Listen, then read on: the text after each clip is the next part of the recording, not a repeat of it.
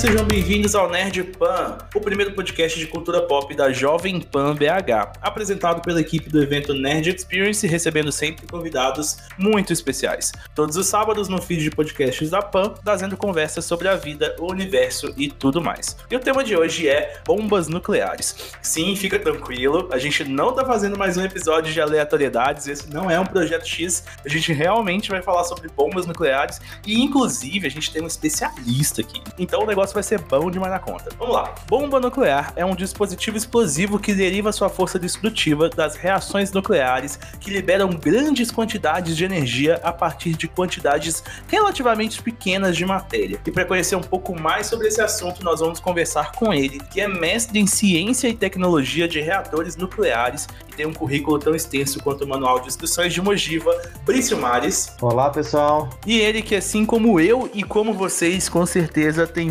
muitas perguntas a fazer, Tomás Chaves. E aí, gente? Tomás, é, você tá nesse podcast hum. por um único motivo, Tomás.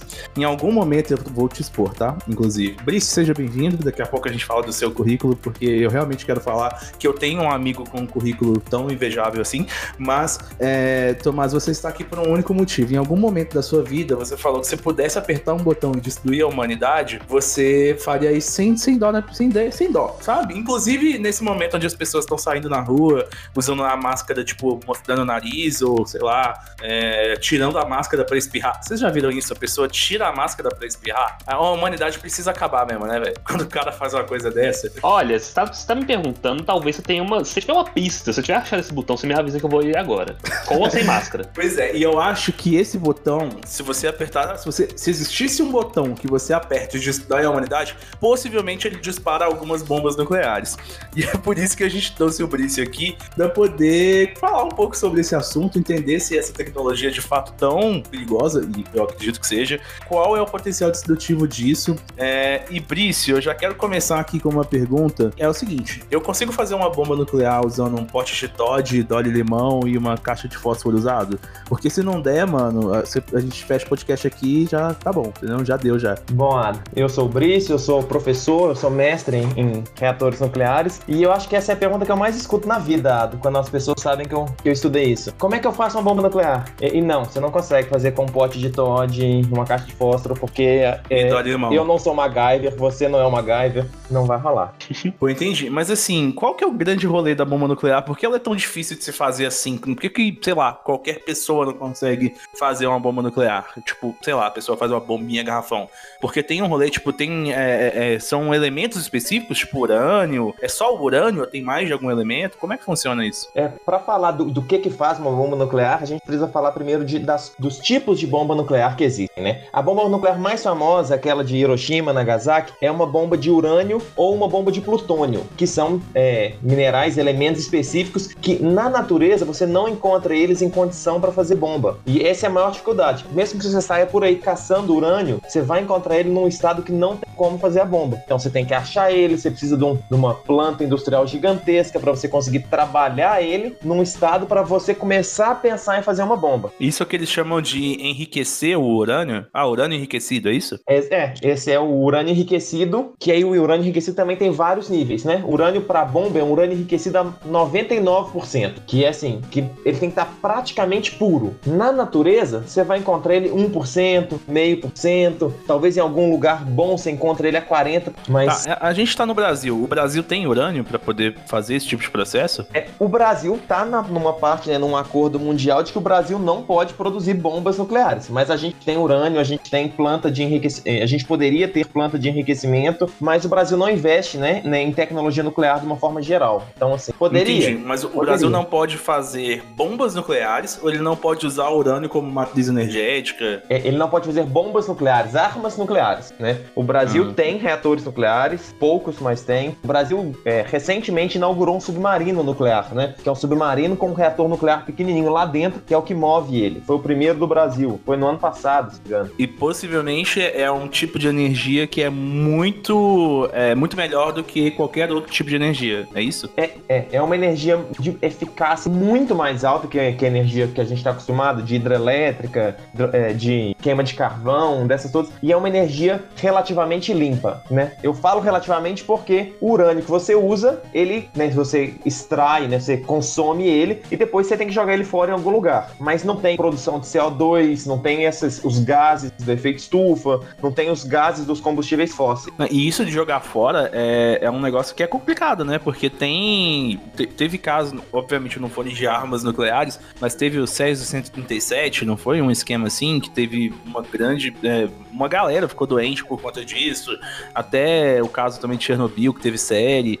É, então o descarte desse urânio deve ser o grande problema, né? É, o, o, assim, eu diria que o maior problema da aceitação da energia nuclear depois do medo é esse, esse descarte. O descarte é assim, é, eu tô fazendo uma comparação bem simples, né? Um, um, vagão de trem cheio de carvão produz a mesma energia que uma, um pedaço de urânio do tamanho de uma latinha de coca. Então, assim, é, é, produz um lixo, produz, mas ele é bem menor, né? Nossa, é mas, é muito pouco, velho. É, é muito pouco. O problema é que esse, esse pedaço de urânio que você tem que descartar, ele tem que ficar debaixo d'água, longe de todo mundo por anos. É e tipo aí, dentro de um potinho de chumbo? É, não, ele, ele, geralmente eles armazenam numa, né, numa piscina de chumbo, mas é submerso em água para controlar mais ainda, porque a, a, reação nuclear, ela produz calor. É o mesmo princípio, tanto para um reator quanto para a bomba, né? A ideia é produzir calor. Esse calor, né, se você largar o, o urânio no cantinho, ele vai ficar esquentando o tempo inteiro. E pode chegar que ele derreta, se você largar ele em cima de uma mesa, você pode derreter uma mesa, qualquer coisa assim, né? Então eles deixam na água para garantir temperatura também. Brice, por que, que você se interessou por, por estudar tecnologia de radiações e tal? Porque assim, se o Brasil não fabrica armas nucleares, tudo bem que a gente tem alguns reatores, né? Você chegou a comentar alguns processos de algumas plantas com reatores nucleares, mas de onde veio essa inspiração? Inclusive, eu até brinquei no início que você tem um currículo invejável, porque além né, do seu mestrado nesse assunto, você tem o MBA em gestão estratégica, você tem especialização em gestão industrial, é, graduação em engenharia química e também está concluindo uma graduação em pedagogia. Fora mais um monte de coisa que tem no seu currículo que, se eu for ficar falando aqui, o podcast vai ser só do currículo do Brício.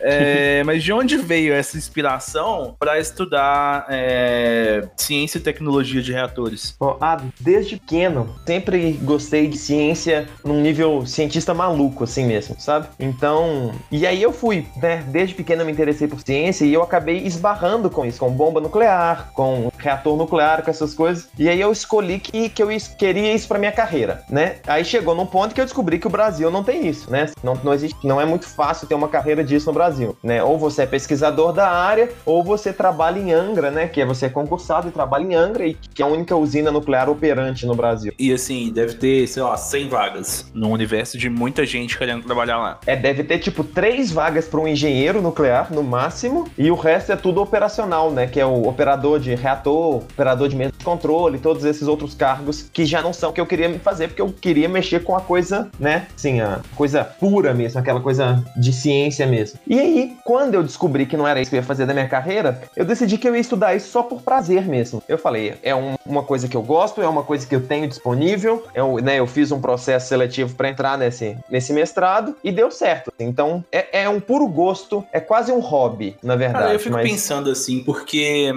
vamos lá, eu formei em Direito e eu, além de estudar a teoria, eu tive acesso à prática do direito. Então, eu fiz audiências, eu fui lá no, no fórum, entendeu? Eu fui no presídio. É, o Tomás está estudando arquitetura. Tomás, como é que é o dia a dia do estudante de arquitetura fora da pandemia? Você provavelmente tem algum, algum tipo de coisa prática, né? Aí ah, varia. Exatamente, estava faz, fazendo uma matéria de legislação e prática profissional e o povo gosta de falar que arquiteto é engenheiro que deu errado, mas o engenheiro não tem tanta atribuição que você pode dar para um arquiteto. Você pode ir para a área de restauração, você pode fazer a arquitetura normal de interior, você pode fazer uma, uma arquitetura normal de prédio, de prédio casa, você pode patrimônio, urbanismo. É, o meu ponto aqui é que você, sem dúvida, tem contato com a prática com alguma frequência, muito maior do que eu imagino que uma pessoa que estuda reatores nucleares vai ter contato com a prática. Se em algum momento viu, sei lá, urânio na sua frente, Brice, ou não, você só estudou isso na teoria? Então, Ado, eu já fiquei em cima de um reator nuclear aberto. Não, como assim, mano?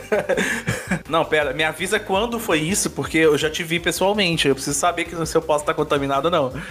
foi tudo com segurança, tudo com controle, e já tem alguns anos, já, já tem uns dois anos. Uns dois anos, Brice? Dois anos atrás a gente convivia na mesma sala, cara. Você não pensou em me avisar isso, não?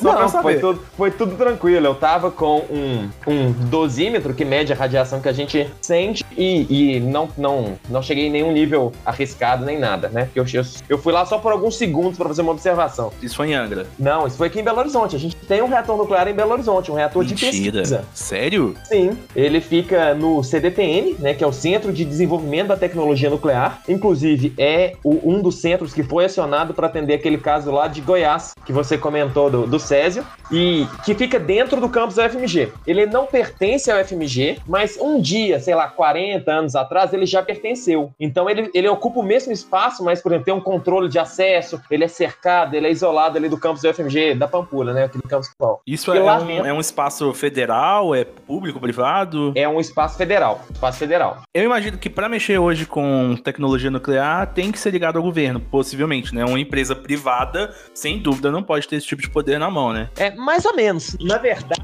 uma empresa poderia mexer com energia nuclear, fazer algumas outras coisas assim, né? Só que, claro, tudo, todo o processo teria essa, essa aprovação do governo, teria essa supervisão muito alta. E como é que é ficar perto de um reator nuclear, velho? É muito louco?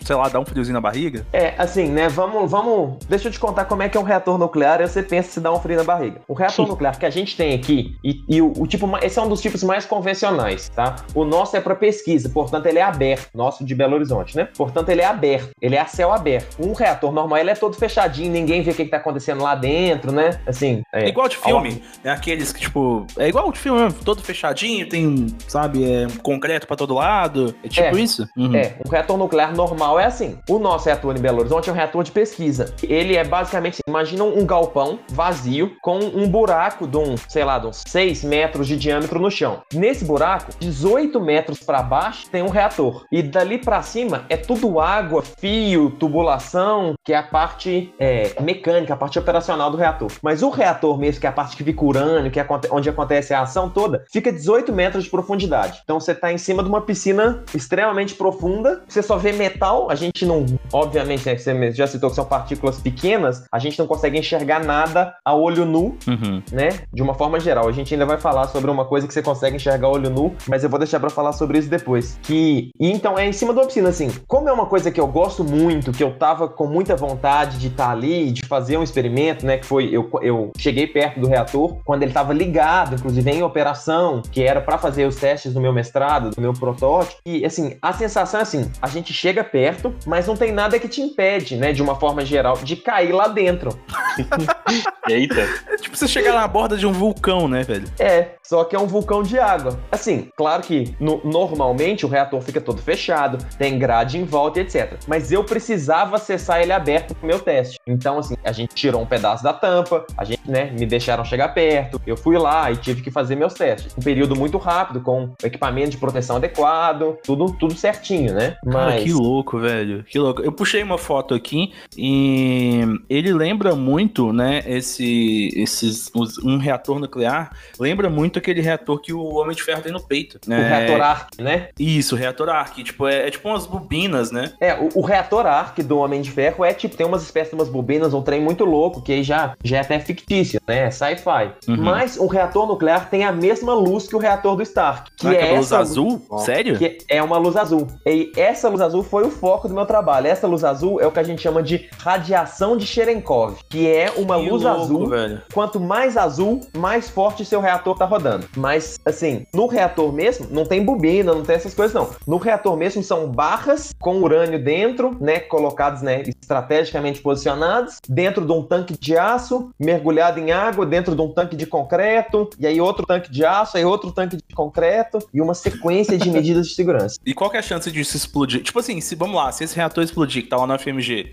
ele vai. Chega até onde? Chega no mineirão, assim, a explosão? Cientificamente é impossível dele explodir. Ah, tá. Porque o urânio não tá enriquecido. É isso? Exatamente, porque o urânio não tá enriquecido. O urânio que trabalha nesse reator, se eu não me engano, né? Já tem, já tem algum tempo que eu, que eu vi isso, os dados dele, ele trabalha em 3, 5% de enriquecimento. 5% de enriquecimento é o que você encontra na, no, no minério natural, né? E o minério natural não mata ninguém, ele não explode naturalmente. Oh, que massa, velho. Tomás, eu trouxe aqui pra te expor, você sabe, né? É, uhum. Deixa eu te falar, mais uma vez expondo conversas que o Tomás temos em, em, em privado. É, não em privado, né? Entre os nossos uhum. amigos. É, um dos desejos do Tomás, eu também tenho esse desejo, que é, é um dia ter um bunker, né? É colocar, montar uma área segura para mangás, videogames e action figures. Tomás, ainda mantém a ideia do bunker, só pra saber. Na verdade, não é uma área segura pra. Não, meu Deus, se acontecer alguma coisa, não. Na verdade, é uma área pra eu isolar das pessoas. É, ah, é, mas vamos lá, já que verdade... você vai construir ah. uma área pra você se isolar das pessoas, o mínimo que você tem que fazer é construir uma área segura pra se tudo der errado, né? É, mas aí eu tenho que ter dinheiro pra isso inicialmente, né? Depois a gente pensa se tudo der errado, se tudo der errado, Tomás, não tiver dinheiro também. Agora, o Trump saiu da presidência dos Estados Unidos, tudo bem e tal, mas lá na Rússia ainda tem lá o, o Putin. É, tudo bem que o Brasil não tem bomba nuclear, mas tem aí o Bolsonaro, que também não é um cara muito, muito. Às vezes ele, ele dá umas declarações meio malucas. É, tem um cara lá da, da, Coreia do Norte também, que o cara é meio maluco, também tem mas bomba nuclear. O cara Você da Coreia do Norte ama né? o Brasil, né? É, então. a gente tá bem pelo menos nesse ponto, né? É. é aquilo. Você não precisa ter uma Ferrari. Você precisa ter um amigo que tem uma Ferrari, entendeu?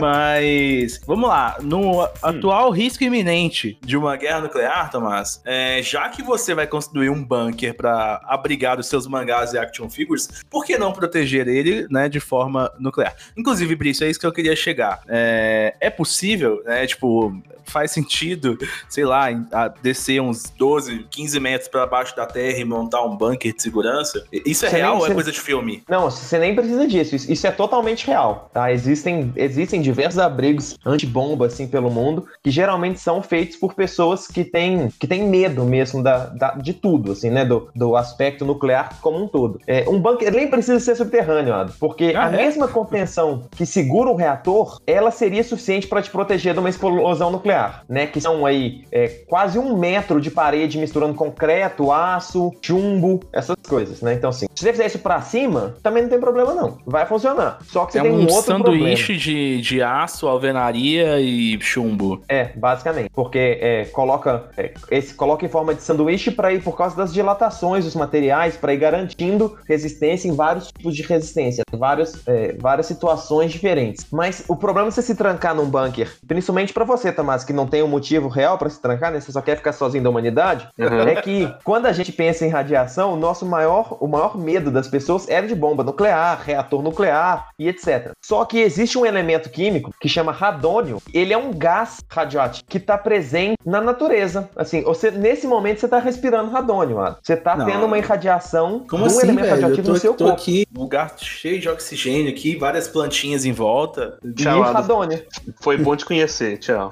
é isso. E radônio. Radônio tá passando aí o tempo inteiro. Radônio ele vem, ele tem muito presente em minerais. Então, é, isso era mais comum antigamente, mas hoje ele ainda existe. É, as construções que usavam pedras e materiais assim, elas traziam um pouco do radônio nas paredes, né? E aí ele ia escapando uhum. aos poucos e em locais de pouca ventilação, acabava criando um problema de intoxicação. E é o que você vai ter no seu bunker. Se você cavar um buraco ou construir um bunker, né, com um metro de concreto e não tiver a ventilação adequada, aí que você tá frito. Porque seu radônio vai ficar lá dentro e você vai morrer devagarzinho. Cara, por causa fé. Desse... Inclusive tem vários lugares pelo mundo que eles constroem casas de pedra e esses lugares são vistos como divinos, santos, sei lá, de alguma forma eles é, beatificam esse, essas casas de pedra. Até numa série é, da Amazon, gente, como é que é?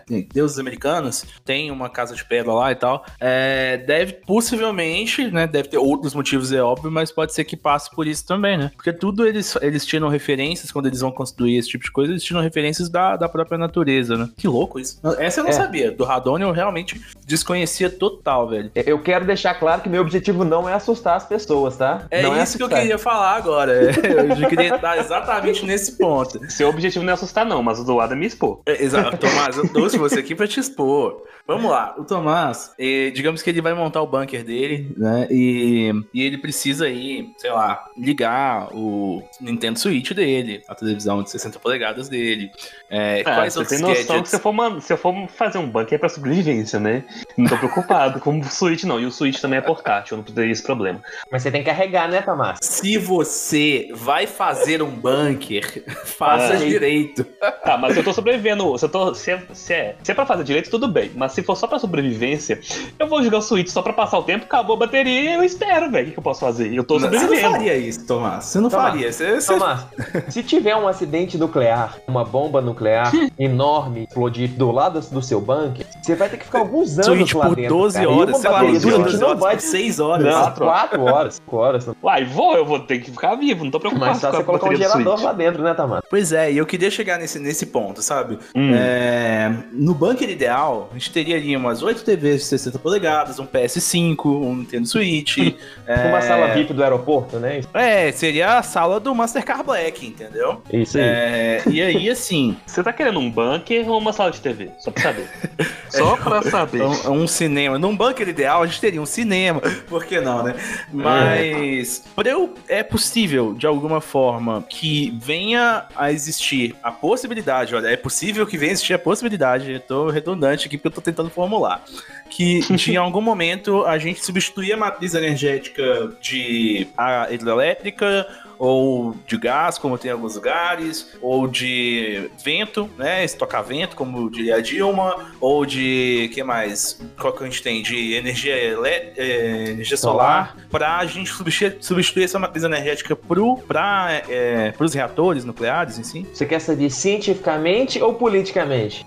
Os tem uma dois. diferença muito grande aí. Cientificamente, é, a gente salvaria o, planeta se a gente trocasse todas as nossas matrizes energéticas pela energia nuclear. E a energia nuclear é a única com capacidade para substituir as outras. A gente tem as alternati- outras alternativas, igual você falou, mas energia solar, energia eólica, mas elas não têm a capacidade de uma energia nuclear. Então acaba que, cientificamente, ela é a única alternativa atualmente, tá? Pode ser que venham a surgir outras no futuro. Atualmente, energia nuclear é a única alternativa para a substituição da matriz energética para limpar ela. Politicamente, as pessoas têm medo, as pessoas acham que um reator nuclear pode explodir por causa de Cherno- do que aconteceu em Chernobyl, do que aconteceu em Fukushima, do que aconteceu que não tem nada a ver com isso que aconteceu em Goiânia e de outros acidentes nucleares que tiveram. Teve um, um nos Estados Unidos também, que são é, que, que não chegam, não são nem chamados de acidentes nucleares, na verdade. É, o de Goiânia, diferente. inclusive, é, foi um rolê de radiação de uma peça de dentista, lá, alguma coisa assim.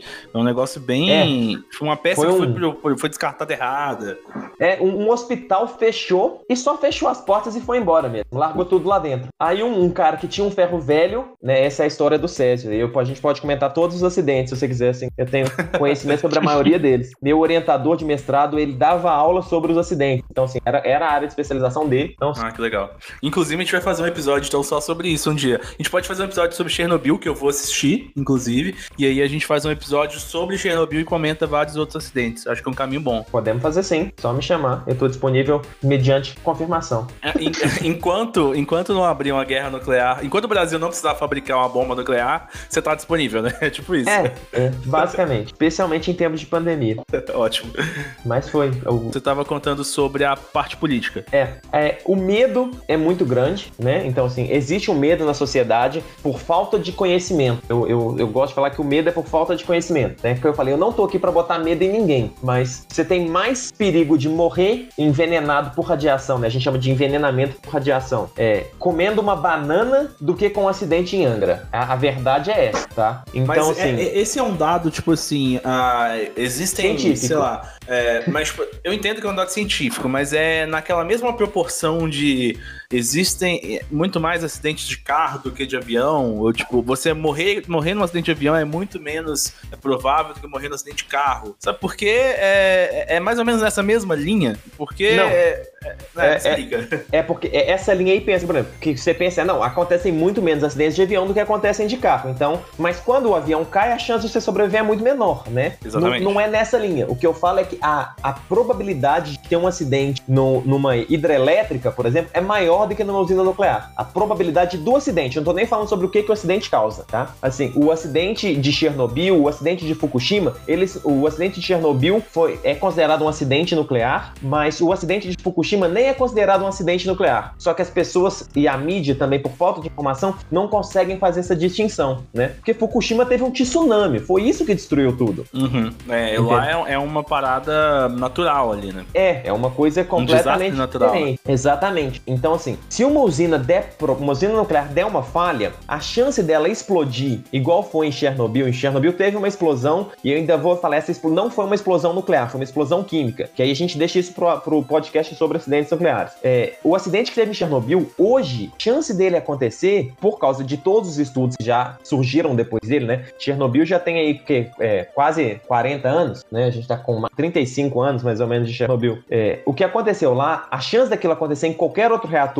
ainda ativo no mundo é mínima. Porque tudo que aconteceu de erro lá, de problema, que teve de problema de estrutura ou de qualquer coisa similar, já não é usado mais hoje. Todos foram descomissionados e, e substituídos por novos modelos. E esses reatores, provavelmente, eles têm um padrão de segurança muito parecido com o dos aviões, que é assim, redundância, né? Tem uma peça, se ela falhar, tem a redundância dela, se ela falhar, tem a redundância dela. Tipo, várias a redundância é a palavra-chave em segurança para reatores nucleares e basicamente para qualquer coisa, mas principalmente reatores nucleares. O núcleo de um reator tem pelo menos quatro dispositivos de segurança. Pelo menos. Estou falando de um reator pequeno, que é um reator igual que a gente tem aqui em Belo Horizonte, que é um reator de, de pesquisa, que ele é ligado de vez em quando, só para fazer experimento, ele trabalha com potência baixíssima, né? Então, assim, que ele nem é para gerar energia, ele é só pra gente estudar reator mesmo. Ele Cara, tem quatro louco. dispositivos, só, só ele, né? Então imagina, é, imagina uma, uma, usina que vai gerar energia e tudo mais, né? Sem dúvida. Exatamente. Vai ter aí uma, uma, uma dezena de medidas de segurança e o que, o que vai acontecer? Se, vamos supor que Angra deu problema, deu problema lá no núcleo, o, o urânio, ele não vai explodir, tá? Isso não vai acontecer. O urânio não explode, né? Não igual uma bomba nuclear. O, o que vai acontecer é que vai vazar água, porque ele fica submerso, né? A maioria dos reatores uhum. é submerso. E aí essa água está contaminada com radiação, porque ela estava em contato com urânio. E aí essa água pode vir a intoxicar alguém se já não tiver um sistema que prevê, né, que de segurança que prevê a captura dessa água e tudo mais. É, o maior risco seria isso cair num, num, numa via fluvial, né, num rio, num, num freático que isso aí acabaria de alguma forma contaminando e levando é, isso para frente. Mas depende, sem dúvida tem, tem várias, né? né? sem dúvida tem vários mecanismos de segurança para isso não acontecer, né? Com certeza. O contrário de uma bomba, que o objetivo da bomba é fazer isso acontecer. Pois é, né, velho? A gente já tá caminhando pro final, inclusive, mas é, eu sem dúvida acredito no potencial da energia nuclear. É, eu sinto que deveria ser algo explorado, porque, cara, quanta quantidade de água água que se gasta para represar hidrelétrica, como que isso fere o, o meio ambiente e tal, é muito zoado. E, e, assim, se a gente consegue substituir isso por uma latinha de Coca-Cola de um material mineral, é mineral mesmo, né? Tô falando certo, urânio é, é um mineral. É. Então, se a gente consegue substituir isso por uma latinha de Coca-Cola de um material mineral, é, não tem o porquê não, saca? É, mas assim, a grande questão é que por conta das bombas nucleares, né? A gente fala ali de Hiroshima e Nagasaki, é, rolou, é, e não só por conta disso, né? Mas por conta da tecnologia em si que se desenvolveu de, de armas nucleares, os países se armaram e usam isso como uma força política, né? Então, é Rússia, Estados Unidos, a própria Coreia do Norte que a gente falou, a China, tem uma galera que tem Reino Unido, França, deixa eu olhar aqui a lista, França, Índia, Paquistão, tem, caralho, tem, não sabia tem no, no, Oriente Médio tem, é. Irã, Israel, esse pessoal tem também. Então, toda essa galera tá, tá aí com armas nucleares e aí inclusive tem um acordo mundial aí de não se produzir mais, né? Quem já Exatamente. tem pode manter, de preferência desativar, África do Sul desativar desativou, mas quem não tem, não faz mais. Tanto que o Brasil, se depender de alguns governantes, eu tenho certeza que fariam armas nucleares. Sem dúvida, sem dúvida. Mas a momento, né? A momento não. É... E aí, por isso, a galera tem, tem medo, né? Eu imagino que se eu chegar agora, eu abro a porta aqui, se eu for falar com os meus pais, se eu for falar com alguém da minha família, falar, putz, vamos fazer o seguinte: a gente vai pagar 10% da nossa conta de energia que a gente paga hoje. A gente nem vai pagar mais energia. A gente nunca mais vai pagar a conta de luz. Mas a gente vai substituir a matriz energética de hidrelétrica para nuclear. É bem possível que algum deles vai falar: não, imagina se isso sai, sabe?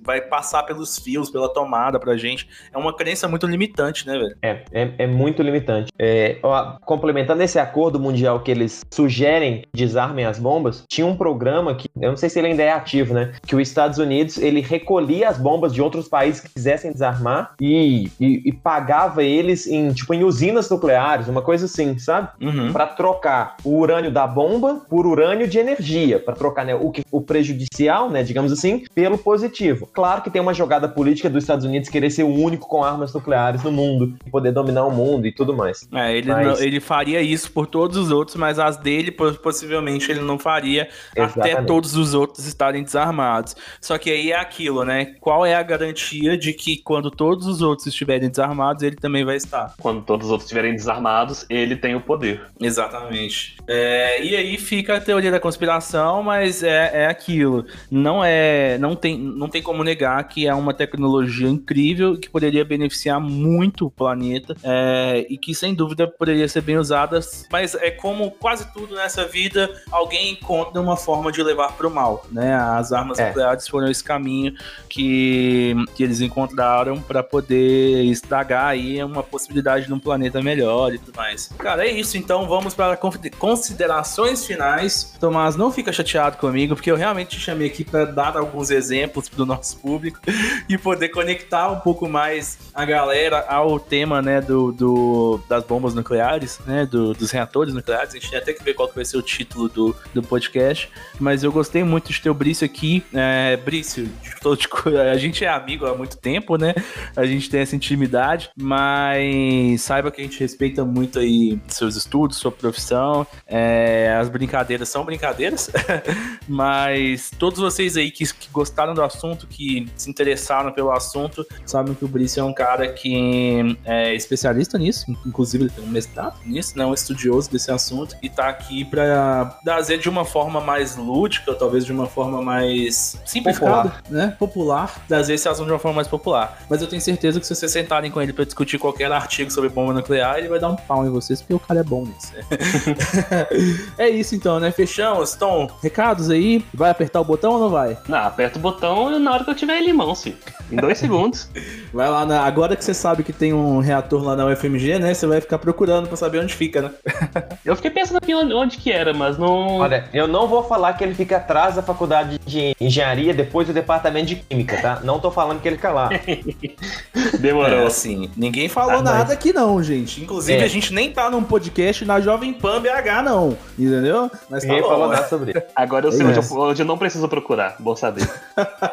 Você já se procura do campus inteiro, menos exatamente Menos lá. lugar. né?